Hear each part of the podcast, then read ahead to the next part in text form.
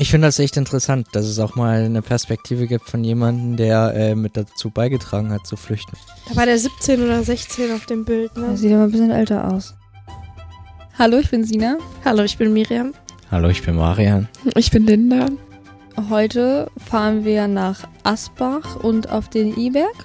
Und dort treffen wir auf den 79-jährigen Karl-Heinz Wehr. Er kommt aus Uder und war mit 17 Jahren als Fluchthelfer tätig und hat mehrere Menschen zu Fuß über die Grenze gebracht. Bis 1961 ihm jemand auf die Schliche kam und er musste selber fliehen.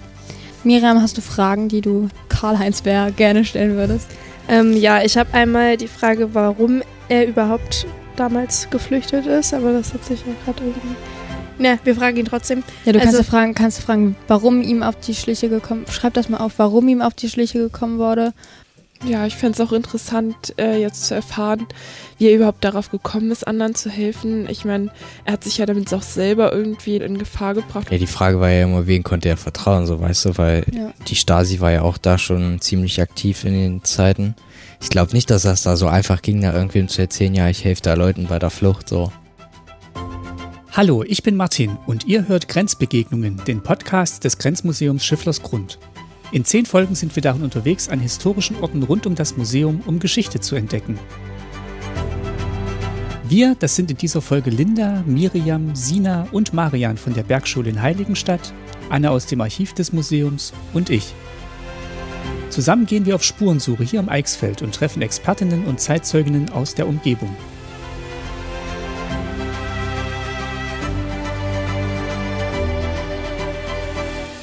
Das Thema Flucht begegnet uns immer wieder auf unserer Spurensuche im Eichsfeld und es gab viele Gründe, warum Menschen die DDR verlassen wollten.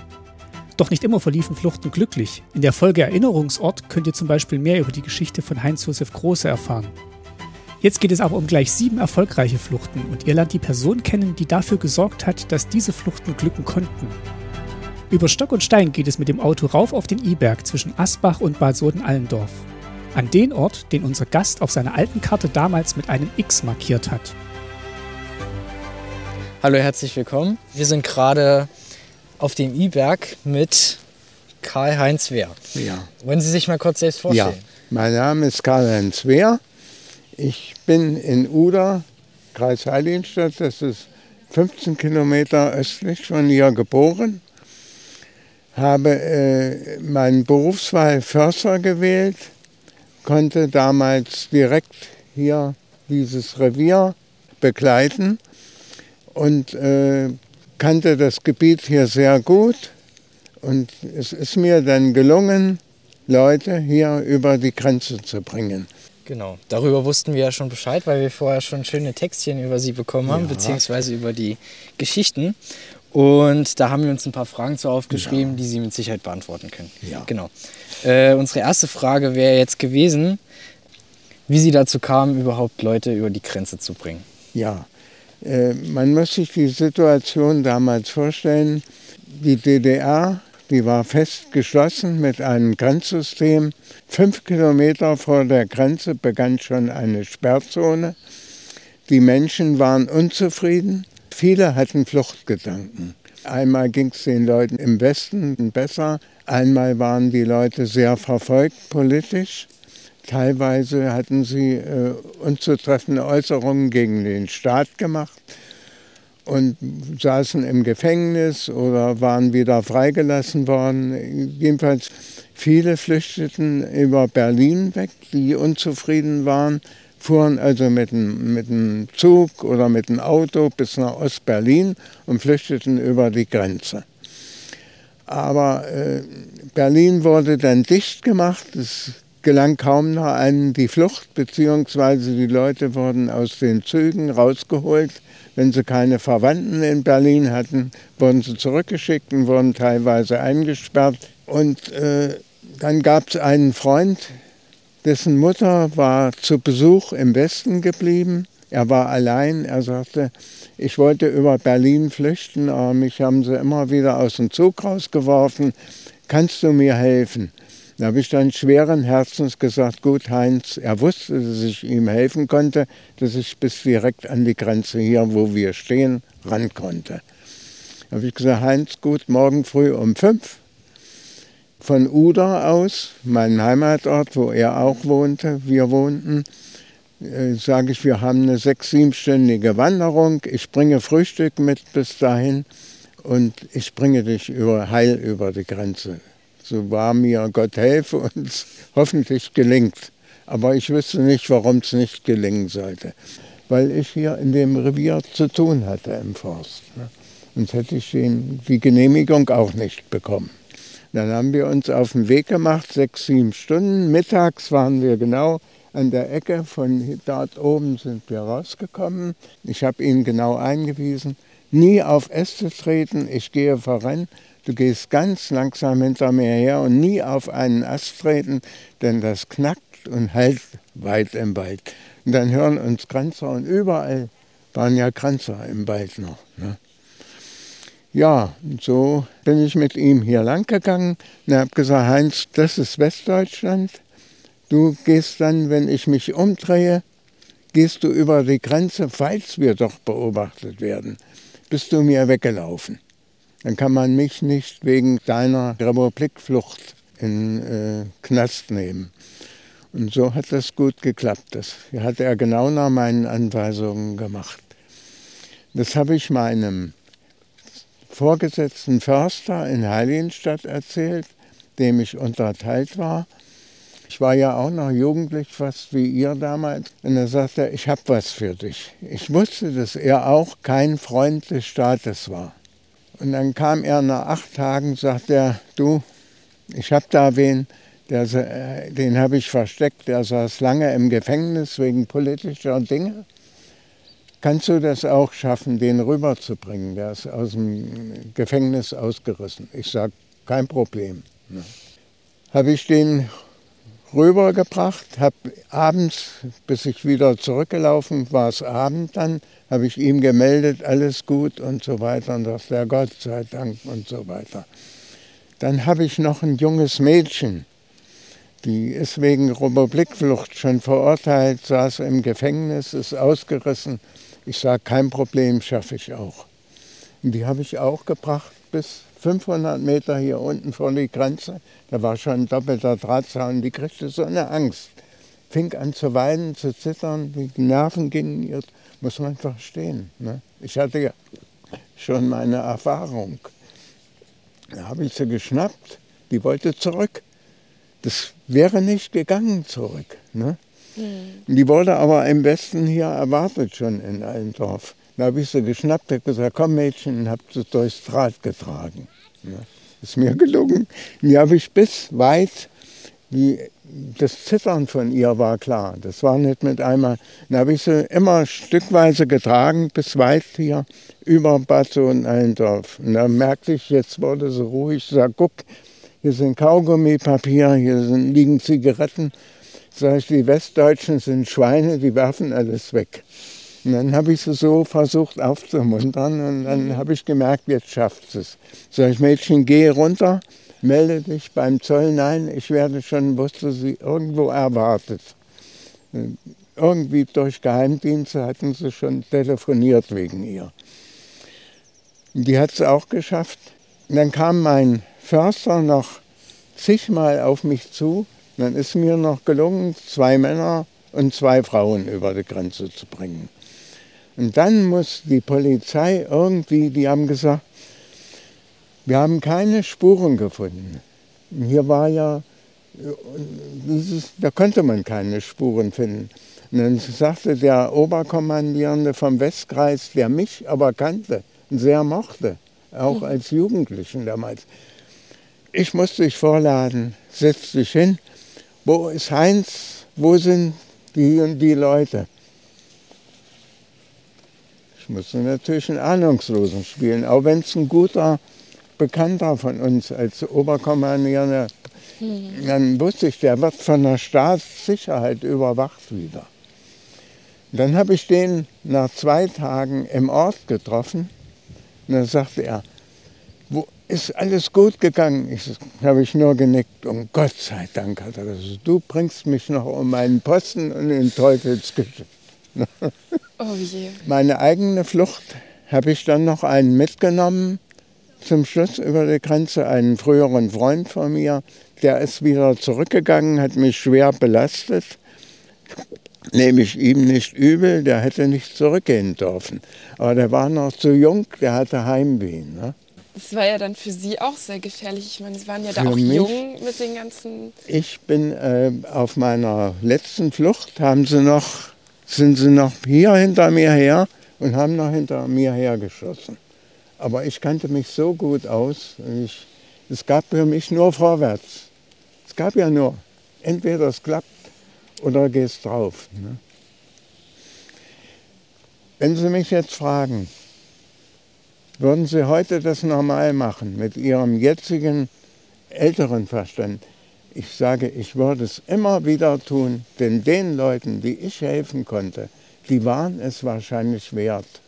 Ich würde es immer wieder tun. Wie viele waren das insgesamt so Insges- circa? Sieben. Sieben. Sieben. Ist schon eine stattliche Den Menge. Freund rechne ich, aber wie gesagt, nicht als Horde, immer einzeln. Ja. Alle paar Wochen einen. Und nur so konnte es auch gelingen. Und das mit 17 oder 18. Ja, ihr Sehr dürft jung. euch jetzt, wie, wie alt bist du? Ich bin 16. 16. Äh, Wie alt bist du? 17. 17. Du darfst dich jetzt gar nicht.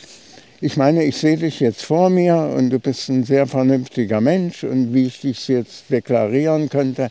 Aber das kannst du dir gar nicht vorstellen. Man war mit 17 Mann, man hatte eine militärische Ausbildung hinter sich und das kann man gar nicht vergleichen. Ne? Man war irgendwie zehn Jahre älter, praktisch. Und die Menschen, die sie dann über die Grenze gebracht haben, das Ja. waren auch keine Freunde, das waren wirklich mitunter auch Unbekannte, wie Sie eben Das schon waren- gesagt haben. irgendwie hochrangige Leute, die der Amerikaner schützen konnte, musste. Wer es gewesen ist, weiß ich heute noch nicht. Vielleicht gut so. Aber da haben sie echt immer Glück gehabt. Ja, genau auch das. Und es war ja auch irgendwo sehr selbstlos, weil Ja, ja. jedes Mal hätte, waren, Es haben sie hätte sich ja, auch in Gefahr es gebracht. hätte ja, wir, jeder hätte erschossen werden können. Ich sowie meine Person, die ich gerade rüberbrachte. ne. Hier unten war ein Maschinengewehrstand. Weiter oben war einer, aber das hätte ich vorher alles baldobert, damit man, es war ja auch ein breiter Streifen, der frei war. Hier war noch ein alter Drahtzaun, der verlief genau in der Mitte hier. Der war aber kaputt und von Wildschweinen zerstört. Der Zaun hier unten, 500 Meter vor der Grenze, der war auch von Wildschweinen zerstört, sonst hätte ich selbst nicht durchgekonnt. Und in meinem Dienst gab es noch Tore, da mussten die Grenzler mir die öffnen, wenn ich gemeldet habe, ich muss heute dienstlich dahinter. Nur die Grenzler, es war damals auch eine Lodderwirtschaft, die tranken gern, die rauchten alle. Ich wusste also auch immer, wo, was haben wir für Wind, wo sind die Grenzer. Schon am, am Zigarettengeruch. Und wie gesagt, die Leute habe ich weit vor der Grenze immer gesagt, ab dann dürft ihr auf keinen Ast mehr treten, nix. Wir durften auf der Grenze, wir hatten nur zwei Straßen zu überqueren hier hinten. Da habe ich vorher mit dem Fernglas in der Hocke gesessen, geguckt. Nein, es ist keiner da, die Luft ist rein, komm. Vor allem, Sie hatten ja so gesehen einen Passierschein, damit Sie hier Ja. überhaupt in dieses Gebiet durften. Genau, ich Aber durfte. die Personen wahrscheinlich, Die- die hatten ja gar keinen. Die hatte ja nichts und Ja. deshalb diese Schleicherei. Genau. Wenn ich alleine wäre, konnte ich hoch erhobenen Hauptes, ich fühlte mich ja besser als die Grenzer. Ja. Genau, Sie sind ja selber auch über die Grenze dann Ja. geflohen und haben ja noch jemanden mitgenommen. Ja, genau. Diese Person, die kannten Sie aber auch als einzige, oder? Die, die Person kannte ich gut, denn mit der hatte ich praktisch schon im Sandkasten gespielt. Ne? Aber ich wusste auch, das war nicht die, eine Person, wie ich es war. Er war zwar ein Jahr jünger, er war 16, aber der war mehr so ein Hallotri, ein Jugendlicher seines Alters Ja. kann man sagen. Ne? Und der schwatzte viel, da habe ich gesagt, der sagte immer, kannst du mich rüberbringen? Ich sagte, es war ein Großmaul. Ne? Es war auch einer, wusste ich, der der gehört nicht in nach Westdeutschland. Der, der, der will nur rüber wegen Konsumdrang. Ne? Da hatte ich kein Verständnis für, mich für so einen in Gefahr zu setzen. Aber zum Schluss habe ich gesagt, Peter, ich muss sofort weg, wenn du nun willst. Dann pack deine wenigen Sachen und komm mit. In einer Stunde ist soweit, sage ich, und zu keinem ein Wort, sonst misslingt. Denn jeder hatte ja einen guten Freund und der nächste war dann bei der Staatssicherheit. Das wäre wie ein Lauffeuer gewesen. Ne? Hm. Und haben Sie zuvor noch nie mit dem Gedanken gespielt, mal über die Grenze Doch. selber zu flüchten? Oh ja, gut, dass Sie diese Frage stellen. Das hat mich so gereizt, immer bis hier ran zu dürfen. Ich wusste, ich komme durch, die Wildschweine. Ich bin dann durch und habe bis hier weit in den Wald rein immer probiert. Es tat sich nichts. Und das gab mir auch die Sicherheit. Die hätten damals ja, ich hab's ja, ich bin ja nicht durchgestürmt dann, mhm. sondern ganz langsam und dann, die hätten dann gerufen, halt stehen bleiben, habe ich gehofft. Ob sie es gemacht hätten, wusste ich. Aber ich habe es probiert, der Drang war da. Und dadurch kam das Gefühl, du kannst hier mehr machen. Ne? Gut die Frage. Ja, was hat Sie denn dann immer hier gehalten? Warum, äh, warum haben Sie es nicht einfach gemacht? Wahrscheinlich weiter Ja, aber ich wollte Förster werden. Ja. Und ich wusste, in Westdeutschland wirst du wahrscheinlich kein, kommst du nicht wieder in den Forst rein, weil ich wusste, dass da die ganzen aus den damaligen Ostgebieten noch warteten auf ihre Einstellung. Und da habe ich gedacht, hier im Osten werde ich Förster. Ich hink an meinen grünen Beruf. Ne? Hm. Im Westen Fragezeichen. Ne? Ja. Im Osten hatte ich mein Elternhaus, meine Wohnung, alles, meine Sicherheit. Aber im Westen, dann machten die ja noch Reklame damals in dem ersten Fernsehen, das gab in der DDR, oh, wenn ihr nach Westdeutschland kommt, ihr müsst unter der Brücke schlafen, ihr geht unter und, und, und. Was natürlich nicht stimmte. Ne? Äh, wir haben ah, die, die, Karte, gerade gar nicht. Achso, die hast du. Genau. Wir hatten nämlich ja, ja, eine Karte gekriegt, die Sie damals immer benutzt ja, haben. Ja, ja, ja, genau, die hatte ich genau. an der Grenze. Und ähm, dann kann ich Ihnen nochmal den Fluchtweg zeigen. Genau, den haben wir nämlich entdeckt, aber ja, wir hatten. Habt dann eine Kopie, wunderbar. Eine, wir hatten nämlich noch eine Frage. Ja. Sie hatten hier drüben so schön was an den Rand geschrieben. Was, was steht denn da? Sie hatten hier so einen Pfeil und dann hier ist ja die aufgezeigte Linie, ne? Von, mhm, mhm. ähm, wo ist es hier? Hier, das geht einmal von Uda. Von Uda bis über durch Wälder, über den Denkberg, immer, immer durch Wälder. Ne? Genau. Wir haben nur einmal Eichstroth, Eichstroth hier äh, überqueren müssen, eine Straße. Und da habe ich vorher immer gesagt, ihr, du bleibst in Deckung, wer es immer gerade war. Ich muss erst mal gucken, ob die Luft rein ist. Die konnten manchmal auch kaum verstehen, meine Handlungsweise, die ich hm. darüber gebracht habe. Aber die wussten, sie konnten der, war ihnen eingegeben, du kannst dich 100% auf den Menschen vertrauen und verlassen. Ich weiß jetzt auch nicht, ich habe jetzt keine Brille auf. Ja, ja, Aber jedenfalls, das ist äh, unbedeutend für die Flucht gewesen, ja. was ich dahin Und dann hatten wir noch eine Frage. Wir haben hier so ein X entdeckt bei so einem Dorf. Mhm. Über Asbach. Ja. Das ist hier. Das genau. ist hier. Das ist genau hier. Das ist der I-Werk, ne? der angekreuzt ist. Und mit den Leuten oder denjenigen bin ich immer hier oben rausgekommen, während da die Grenzler fuhren. Und hier unten der Maschinengewehrstand war. Und hier habe ich immer gemerkt, hier oben sind keine Fuß- und Pendelposten. Wozu auch? Ja. Ist ja Wahnsinn. Nur Wahnsinn von mir. Die schlechteste Ecke zu wählen. Aber es war die sicherste. Und es hat siebenmal funktioniert. Ja, genau. Ja. Beziehungsweise achtmal mit Ihnen, ne? Ja, ja, ja, ja. ja. Ich rechne ich gar nicht. Aber sie hat auch funktioniert und keiner hat es mhm. mitgekriegt. Ja. Ja. Ja, wie gesagt, in, in Ura wurde ich immer verhört. Dieser Abschnittsbevollmächtigte, das war der Oberste der Polizei, ein Wilhelm Sottmann. Der, schade, dass ich den nicht lebend nochmal angetroffen habe. Der wollte mir noch wichtige Dinge berichten, die wahrscheinlich für ihn und für mich und interessant und wichtig gewesen wären.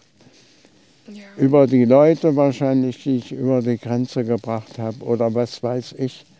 Aber diesen Förster, der mir, der Oberförster, mein Vorgesetzten, der mir die alle zugespielt hat, die Leute, mhm. die er versteckt hatte, den haben sie erschossen.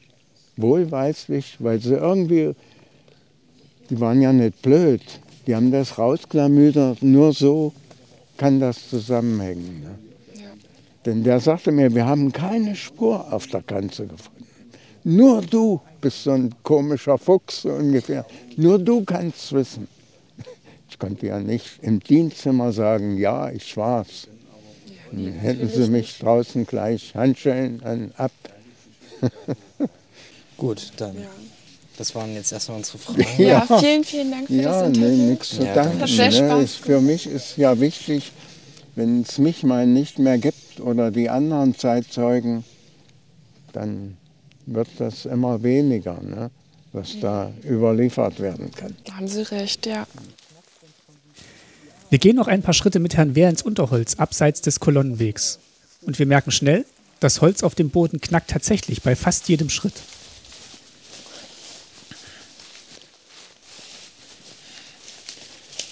Aber das hier war dann jetzt schon ähm, quasi der Westen.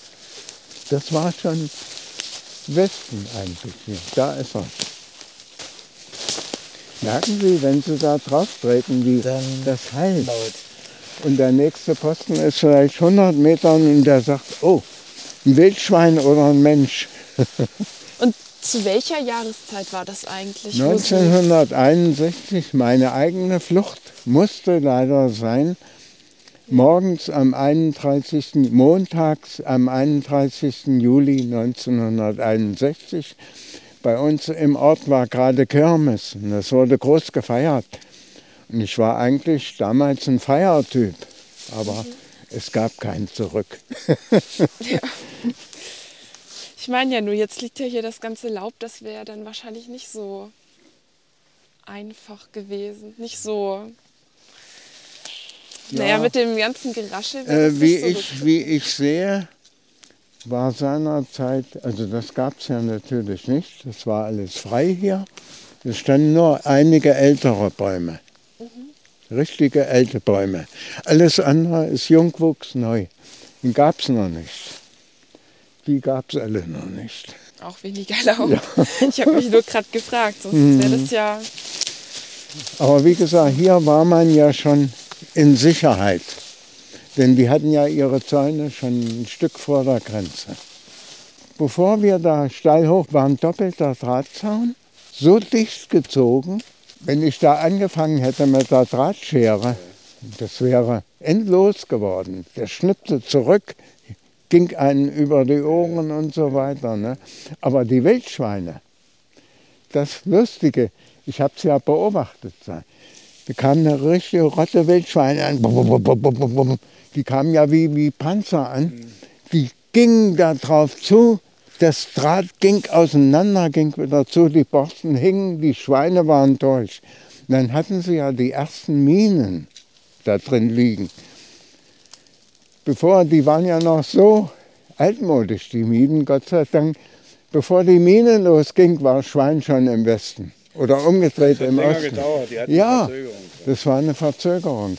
Und überall, wo die Schweine durchgesprungen waren, gab es ja keine Minen mehr. Und bis sie da mit ihren Minen nachkamen, hat ein halbes Jahr gedauert. Und die Schweine sind dran schuld, dass ich. Dass der Heile rübergekommen ist. Genau. Alles die Schweine.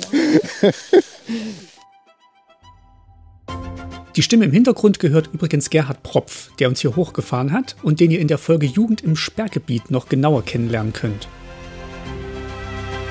Vom Iberg geht's zurück zum Grenzmuseum und dort verabschieden wir uns von Karl-Heinz Wehr, bevor wir dann noch unsere Gedanken zum Erlebten teilen. Die Geschichte von Herrn Wehr, die fand ich sehr interessant und auch bewegend. Ähm, und ich fand es auch sehr krass, einfach an diesem Ort zu stehen, wo ich weiß, ähm, damals, als er 17 Jahre alt war, ist er hier genau hier lang gelaufen und hat Leute rübergebracht in Westen und ist dann auch selber hier geflüchtet. Ich fand das auch krass, das zu sehen, äh, wo, wo die lang gelaufen sind und dass das halt genau dort an dem Ort war. Und ja, ich fand es auf jeden Fall, es war ein sehr guter, produktiver Tag und ja. Also wir haben ja immer gedacht, das sind Freunde und Familie, die er da rübergebracht hat. Aber die meisten, also er hat ja insgesamt sieben Leute rübergebracht. Das waren halt Leute, die er absolut nicht kannte, weil dem wahrscheinlich irgendwas in der Sowjetunion, also beziehungsweise DDR dann irgendwas passiert wäre. Und das waren halt immer meistens die Personen, die er rüberbringen musste. Ich muss sagen, dass ich es irgendwie sehr ja, bewundernswert finde, dass ähm, er da wirklich so selbstlos war und wirklich diesen Leuten dort ein zur Flucht verholfen hat, denn er hat sich ja damit selber auch sehr in Gefahr gebracht. Und das war ja für ihn auch nicht, ja, ungefährlich. Und dieses eine Mädchen, das hatte er ja auch extra noch weitergetragen und da war er quasi schon auf der Westseite und dass er sich da quasi nie dazu verleiten lassen hat, auch mal dort im Westen zu bleiben. Er hat ja auch erzählt, dass er jedes Mal so ein bisschen die Versuchung hatte, dort zu bleiben, aber dass ihn dann jedes Mal noch sein Job quasi im, in der DDR gehalten hat. Ja. Ähm, also das, was ich vom Interview mitgekriegt habe, ich fand das auch sehr beeindruckend und vor allem, dass er auch meinte, dass er das immer wieder machen würde. Also dass er es halt auch auf keinen Fall irgendwie bereut. Ähm, ich finde die Geschichte an sich auch sehr interessant, dass er einfach so selbstlos war und einfach die Leute darüber gebracht hat, obwohl immer was passiert hätte können. Bei jeder Flucht hätte er erschossen werden können oder auch seine, die, die, die er rüberbringen sollte. Und ähm, dass er dann wirklich nur weggegangen ist, weil er äh, bei ihm auf die Schliche gekommen wurde, ist auch sehr beeindruckend. Naja, es hat ja gar nicht, also so wie er es uns erzählt hat, nicht wirklich jemand mitgekriegt, dass er das die ganze Zeit macht, sondern er hat das halt immer so abgepasst, dass die Person, also er hatte ja einen Passierschein und durfte überhaupt in dieses Gebiet rein. Und die anderen, die er darüber gebracht hat, hatte, hatten halt keinen Passierschein und er hat das immer so abgepasst, dass die Leute halt immer an Punkten waren, wo sie nicht entdeckt werden. Und wenn sie da diese Wanderung gemacht haben, zumindest von Uda bis da, wo wir vorhin waren, auf dem I-Berg, dann haben die wirklich einen sieben, acht Stunden Weg auf sich gebracht und sind dann da halt lang gewandert. Und da diese Wege überhaupt herauszufinden oder zu gucken, dass da überhaupt nichts passiert, das ist schon beeindruckend. Ja, also ich habe von heute mitgenommen, dass es halt damals, so wie heute, immer noch Personen gibt, die relativ selbstlos denken und auch das Wohl der anderen Leute sie ihn halt ein bisschen interessiert oder die Leute halt interessiert, wie zum Beispiel Herr Wehr, der hat halt vielen Leuten dazu, also hat vielen Leuten geholfen, über die Grenze zu kommen, obwohl er hätte selber da ums Leben kommen können. Und das erzählen auch zum Beispiel meine Eltern oder meine Großeltern, dass früher der Zusammenhalt viel stärker war. Und heutzutage denkt jeder nur noch an sich, beziehungsweise vielleicht noch an seine Familie mit. Aber fremde Leute zu unterstützen oder richtig mal zu sagen, ja, ich gebe dir was und dann kriege ich mal irgendwann was zurück, gibt es nicht mehr, sondern ich gebe dir was und dafür will ich dann aber auch eine richtige Entlohnung oder sowas. Und das war halt damals ganz anders, wie zum Beispiel, wahrscheinlich hat der Herr Wehr jetzt nicht für so eine Flucht, wo er dran beteiligt war, Geld für genommen oder Geld für gekriegt, sondern er hat das einfach gemacht, weil er wusste, den Leuten, die darüber gehen, geht es danach besser. Ich denke mal, man hat einen alltäglichen so einen Bezug zu ähm, Migration. Zum Beispiel, wenn Flüchtlinge nach Deutschland kommen, dann ähm, werden die aber werden die auf Deutschland aufgeteilt. Und zum Beispiel zu uns sind 2015 extrem viele Flüchtlinge gekommen und der Bezug ist alleine schon dadurch da, dass man es in Nachrichten hört und dass auch jetzt, so wie jetzt, äh, Ukrainer in die Dörfer in irgendwelchen Feuerwehren wohnen müssen oder so, weil einfach äh, die, der Platz gar nicht für die ganzen Leute da ist. Und ich finde schon, man hat so einen Bezug dazu, auch wenn die dann auf die Schule gehen oder halt auch Menschen aus anderen Ländern dann auf die Schule kommen oder keine Ahnung, aber man hat so einen alltäglichen Bezug dazu, denke ich mal. Ich finde auch, man kriegt es halt, also wir jetzt kriegen es halt gut mit, was gerade gerade so losgeht, äh, abgeht. Ähm, so zum Beispiel bei uns in der Straße oder generell bei uns im Dorf wurden viele Ukrainer, wurden viele aufgenommen.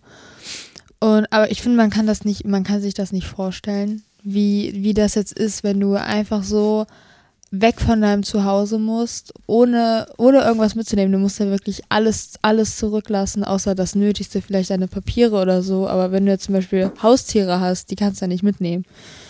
Und deswegen, ich glaube, man kann sich das, oder wir können uns das gar nicht wirklich vorstellen, wie schrecklich das eigentlich auch wirklich ist.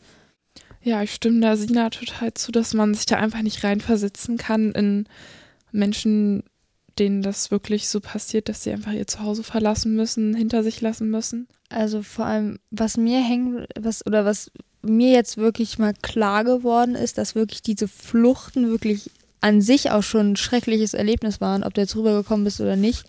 Aber die sind ja wirklich auch stundenlang teilweise bei Wind und Wetter gelaufen und hatten die ganze Zeit über Angst. Und wie äh, wir beim Herr Wehr auch mitgekriegt haben, der hat ja eine 16-Jährige wirklich über die Grenze getragen, weil sie so viel Angst hatte, dass sie sich nicht mal mehr wirklich bewegen konnte. Und das führt ja auch gewisse, da kommst du, kommst du dein ganzes Leben und nicht mehr mit zurecht. So. Also ich glaube auch nicht, dass sie dann, als sie dann im Westen war, dass dann wieder alles gut war, sondern dass das das bleibt ja dein Leben lang bei dir. Und das ist mir jetzt erstmal wirklich, wirklich bewusst geworden und das finde ich schon krass.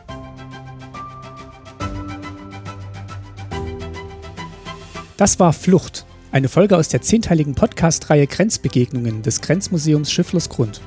Zu hören waren in dieser Folge Linda Seifert, Sina Backhaus, Miriam Puppa, Marian Mende und Karl-Heinz Wehr. Wenn ihr auch noch mehr über diesen Ort erfahren wollt, dann schaut in den digitalen Lernraum des Grenzmuseums oder kommt selbst hier vorbei. Wir hören uns wieder in einer der kommenden Folgen. Macht's gut!